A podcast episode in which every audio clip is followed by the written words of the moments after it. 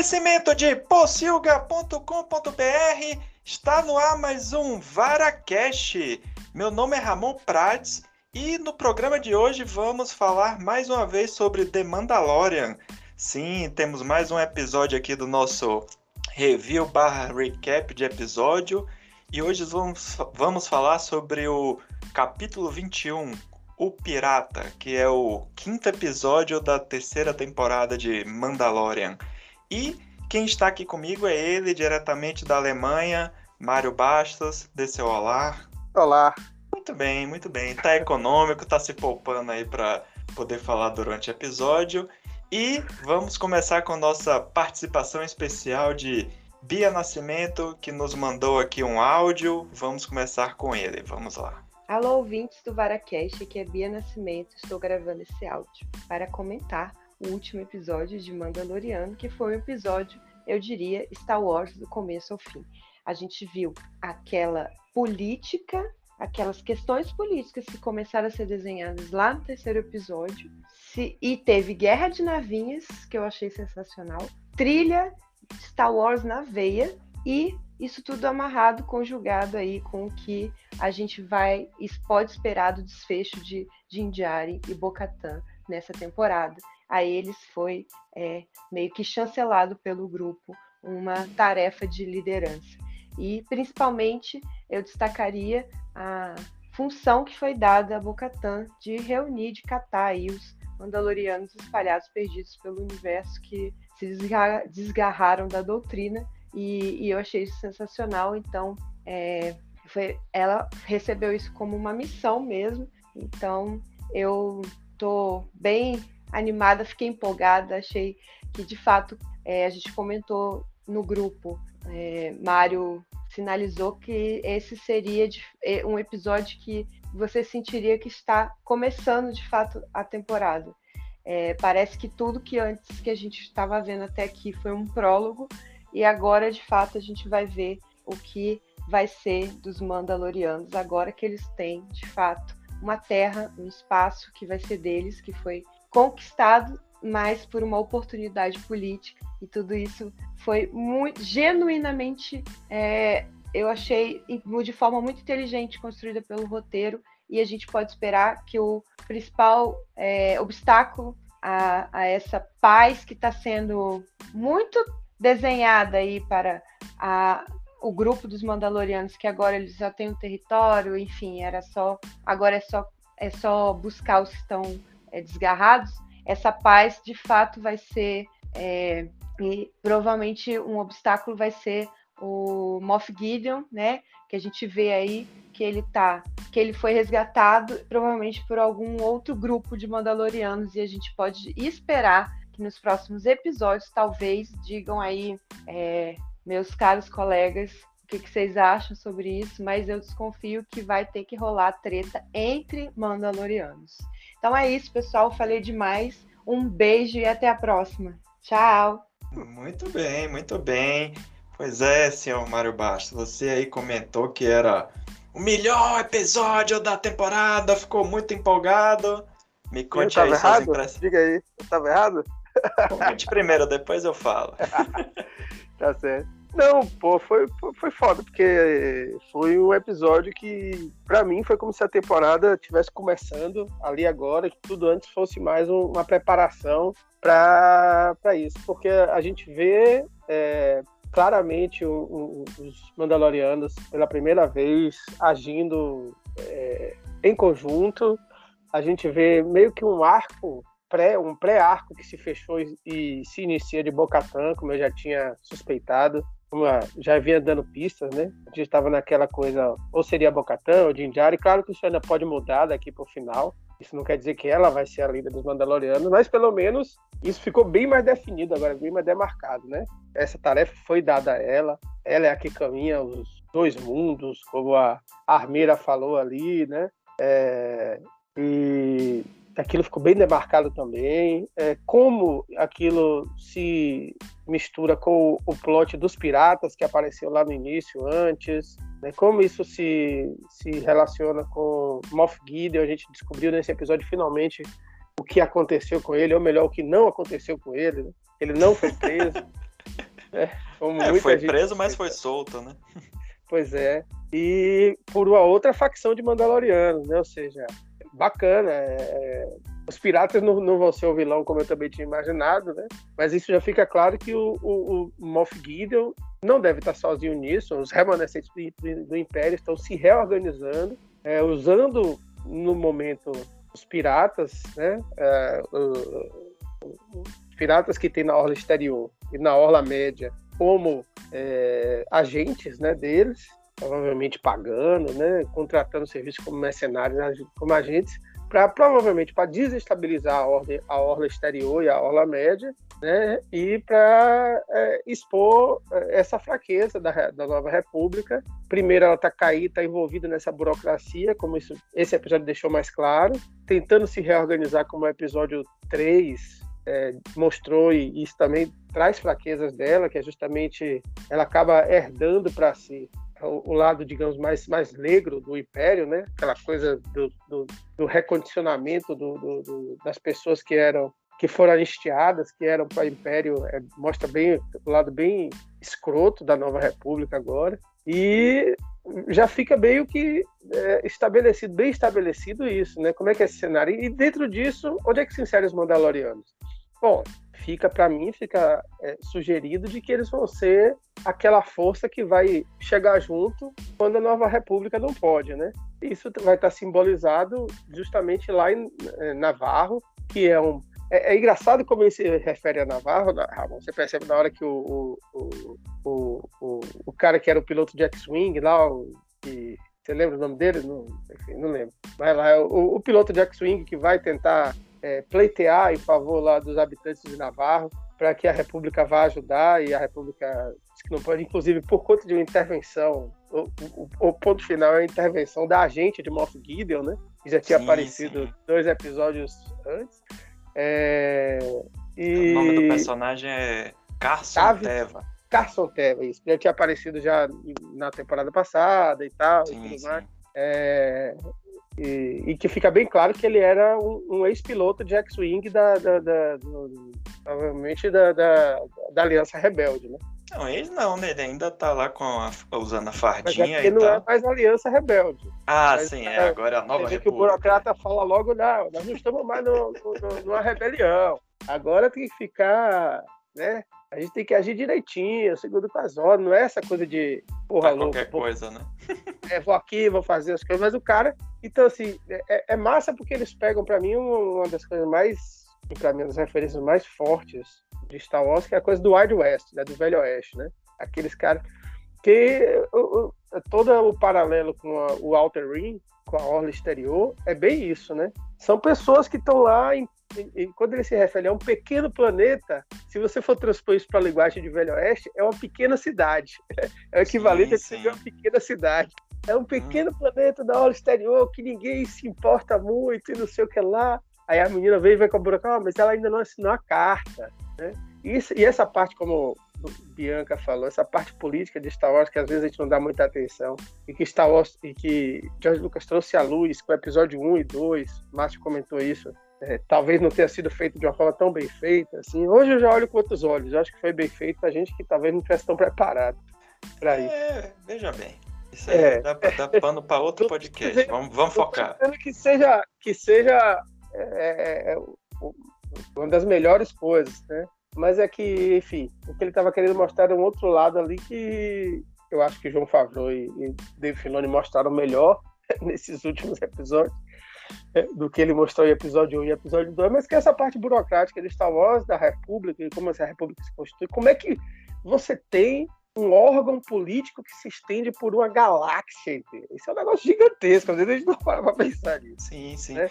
É, eu diria que é, esse episódio é, deixou bem claro o quanto aparentemente a, a série Ando está influenciando no, nesse universo de séries da, do Disney Plus de Star Wars. Acho que John Favreau, para essa temporada, quando começou, né, a gente comentou que as coisas estavam parecendo meio perdidas, a gente não sabia para para onde é que estava indo e esse quinto episódio ele mostrou, ó, eu mostrei lá aquele episódio lá da da assistente lá do Moff Gideon, da Elia Kane, pra, que é aliada do Moff Gideon, porque agora, é, nesse episódio, ela aparece. Informação de qualidade, é isso aí. Isso, exatamente. Por que, que eu mostrei ele chegando lá no, no início e encontrando lá com Griff Carga? Por que, que ele ofereceu lá o, o pedaço do planeta lá de Nevarro e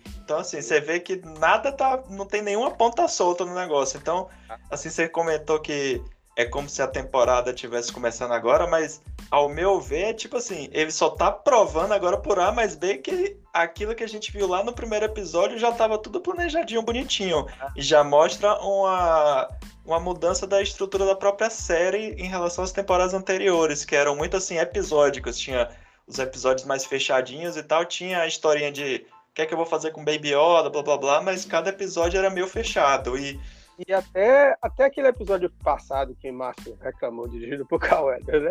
ele falou que é, parecia uma coisa mais de aventura solta, também tem seu, Isso. Seu que é para mostrar né, é, como o Bocatan se torna importante para eles, que é depois do fato eu... de ter tratado o, o Foundry, né? Isso, e quando tem aquele discurso lá, quando. De o... Isla, né? O é, discurso pegadinha do Fastão. Aquele discurso ali foi maravilhoso. Isso, exato. Por que, que eles deveriam fazer isso? Aí os caras já falando pra dizer, é, não vou fazer não. A gente é, manda parecendo... dinheiro, porra!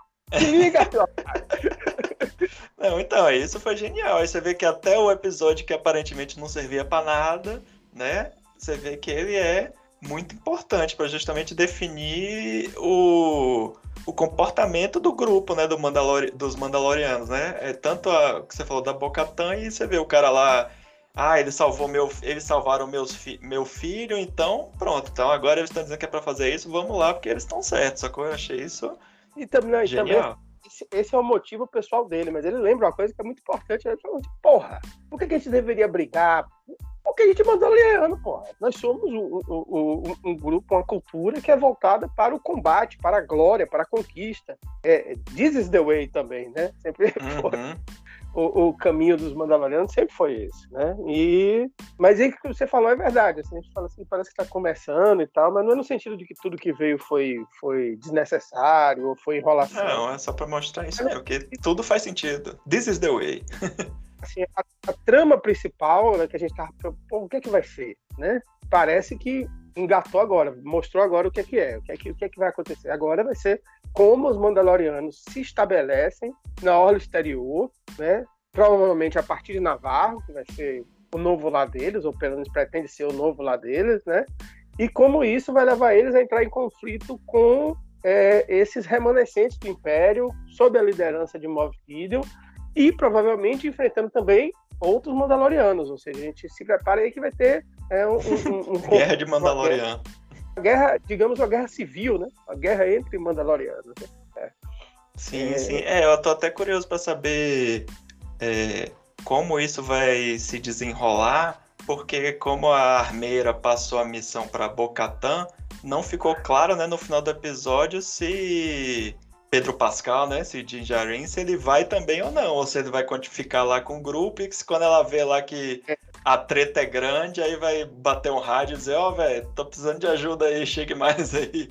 A impressão que eu tive foi que não, que é, ela a princípio não iria. Agora você também não sabe qual é o que é que vai, qual é o intervalo de tempo que vai rolar entre um episódio e outro aí, né? Se ela sim, já vai sim. aparecer com outros Mandalorianos, se vai, vai, vai se dar algum tempo de tela a ela indo reunir os outros Mandalorianos. Se no próximo episódio a gente já vai ver Moff Gideon já agindo, mas acho que já tá na hora dele aparecer, né? É, é. Já deixou o que acontecer, já tá na hora da gente ver Giancarlo Esposito aí de novo, para nos brilhar com a presença dele, nos contemplar com a presença dele, que é sempre, sempre bom ver ele em tela. Sim, é, por enquanto só já divulgaram quem, vão quem vai dirigir né, os próximos episódios e os roteiristas. Então, estou até confirmando aqui que diga aí, diga aí, John, John Favreau está envolvido em todos os episódios como roteirista. Ele foi o único Não, roteirista.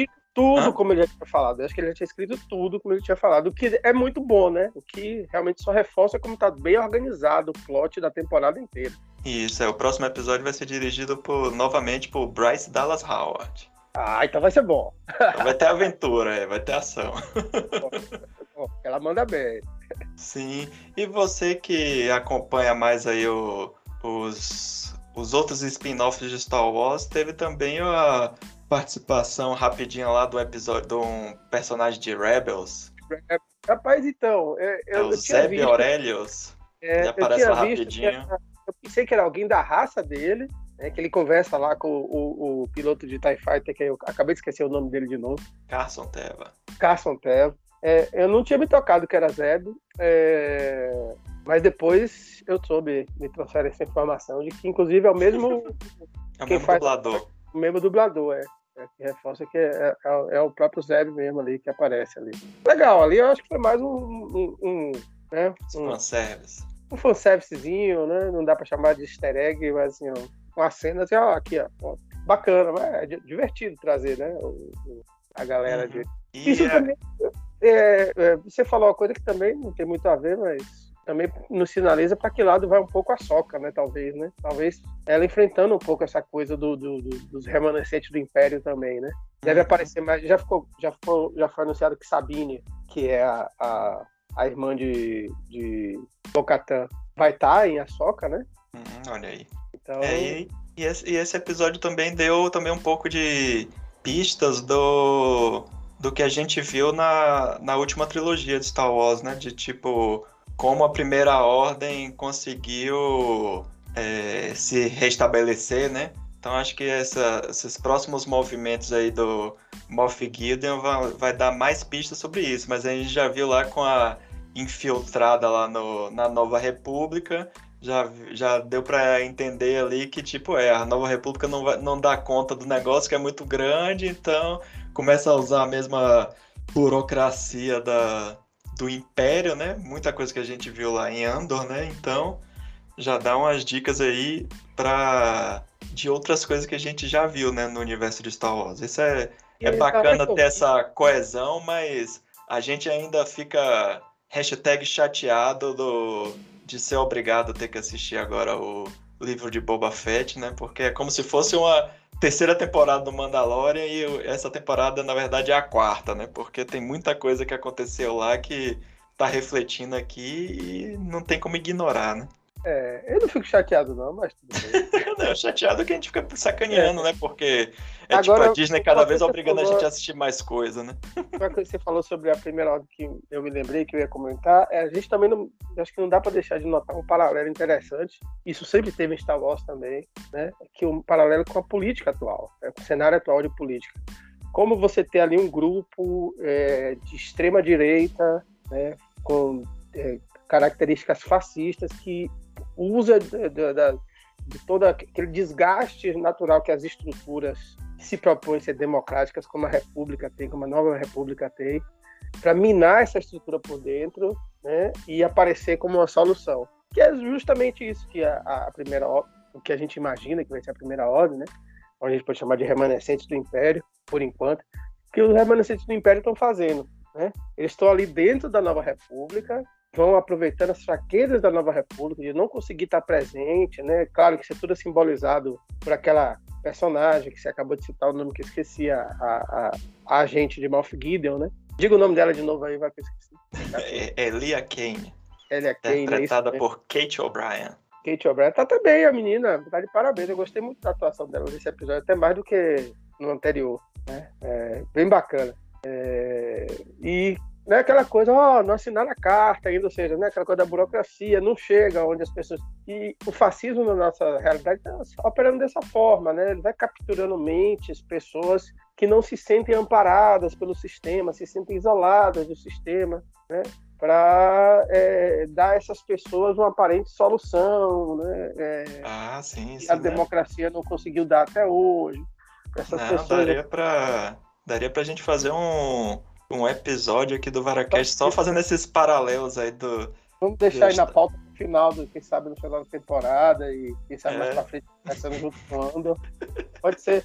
Porque é basicamente isso, né? É, é, é sim, é, sim, é, se a gente... é muito aquela pegada do Velho Oeste mesmo, na Talata, o governo não chega, por isso que no Velho Oeste as pessoas fazem justiça com as próprias mãos. Aí você tinha pessoas que eram, digamos, mais bem intencionadas mesmo, né? Que tentava fazer uma organização meio que uma. É. Uns justiceiros da vida, né? É a coisa dos xerifes, né? Os xerifes das cidades, das, as cidades se organizavam. Era meio que os Estados Unidos tem essa cultura histórica de uma auto-organização ali, né?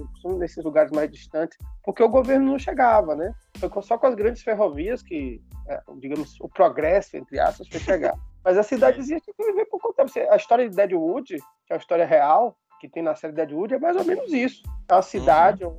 que se formou ali, e, e, você vê muito isso e, e em Boba Fett. Boba Fett é, é, é, reproduz muito dessa coisa da formação da cidade do Velho Oeste, né? Uhum, sim, sim. Não então, por vai... acaso um cara, um cara como o Robert Rodrigues, que é um cara tão, tão, ele é texano, né? Sim, tão ligado sim. a essa cultura, foi um dos criadores da série. Eu falei que eu já interrompi você, mas não. não, não, só ia brincar antes da gente encerrar que eles fazendo esses paralelos é só a gente pegar o atualmente aí o nosso aqui no Brasil a a transferência de governo aí, o, assim, o governo Lula ainda tem um monte de militar que ainda tá dando uns pitacos nível esse pitaco aí que a, a Elia Kane tá dando aí. E a realidade dos Estados Unidos, quem foi que elegeu Trump, né? É o, o cara branco, é o, o, o estadunidense é, é, branco, de classe média, ressentido, porque o governo deixou de. Na verdade, porque o sistema capitalista deixou de funcionar para ele, por conta de mudanças próprias do sistema capitalista, porque o governo deixou de proteger ele, de favorecer ele, né? porque começou sim, sim. a ter que abarcar outras demandas. Né, de, de é, na verdade, o que houve foi uma diversificação. Seja, deixou de ser um grupo privilegiado, é, como sempre foi historicamente, e aí vai atrás de quem promete os privilégios para ele, né? E promete privilégios para ele em é, troca é, de oferecer um, um, governo com contornos fascistas. Aqui no Brasil é a mesma coisa, né? É um pouco Mas... diferente porque as pessoas que foram capturadas aqui, você também tem pessoas negras, pobres, mas sim, também são pessoas que sempre foram, é, de uma forma ou de outra, foram. É, o Estado não estava presente para elas, né? Historicamente. Uhum. É, mas guarde aí sua pauta para mais para frente, senão o episódio vai ficar muito longo. Mas é isso, eu acho que dá sim para fazer esse, esse paralelo, né? E tem, eu até li, eu tava lendo aqui um texto do Jovem Nerd fazendo um review aqui do episódio, aí até por isso que é importante a gente falar dessa parte de política, que eles até falam assim, ah, que a luta lá dos Mandalorians, Mandalorianos contra os piratas é resgatou o Star Wars que era o bem contra o mal. Eu acho que é o tipo da galera que realmente até agora não não consegue entender o Star Wars além disso, né? É, mas faz parte do.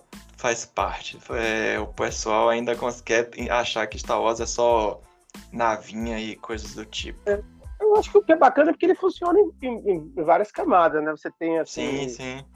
O que é que ele pega? Ele, ele bota o vilão bem caricato mesmo, né? Você não tenha dúvida de que o pirata, né? Aquela coisa e tal. Para que você não tenha dúvida de quem é o, o, vilão ali, né? Isso é uma coisa também que tem muito a ver com Esther, né? Tem muito a ver com o estilo de Sérgio Leone, né? Nesse sentido de ter os vilões bem caricatos, bem cheio de trejeitos, de tudo mais, né? E, e porque o, o, Star Wars de John Favreau, isso é importante dizer, né? O Star Wars de John Favreau, ele é um Star Wars muito Sérgio Leone. Muito mais até do que. É, porque quem sim, é o, sim. o, quem é o Jim em certo sentido, também, né? Ele é o pistoleiro sem nome. Sim, de, com de, certeza. De né? Sim, sim, com certeza. já do, do, do, do, da, da influência de western que, que George Lucas teve, né? Eu acho, né? Sim, de western, de samurai, tá, de tudo isso, né? Ele está discutindo coisas mais complexas, né? É, claro, é, Andor ele traz isso para um primeiro plano. Andor está interessado em discutir justamente esses problemas que em, em, Mandaloriano são colocados mais como pano de fundo, né? Mas, Mas que agora ganharam importância, né? Por isso que eu acho tá que teve a influência. Não, sim, ainda não é o principal, né? Com certeza. Então, beleza, jovem. Vamos encerrar por aqui. Já passamos aí da metade da temporada. Faltam três episódios. Esses três episódios aí prometem. E vamos aguardar aí para ver os rumos que eh, Mandalorian vai tomar. Então é isso, pessoal. Até o próximo episódio. Um abraço. Até, beijos.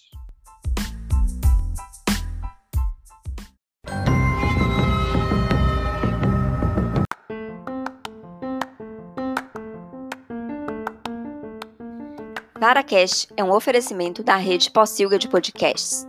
O nosso site é o possilga.com.br. Nossas redes sociais, Twitter, Instagram e Facebook estão como The Possilga, T-H-E Possilga.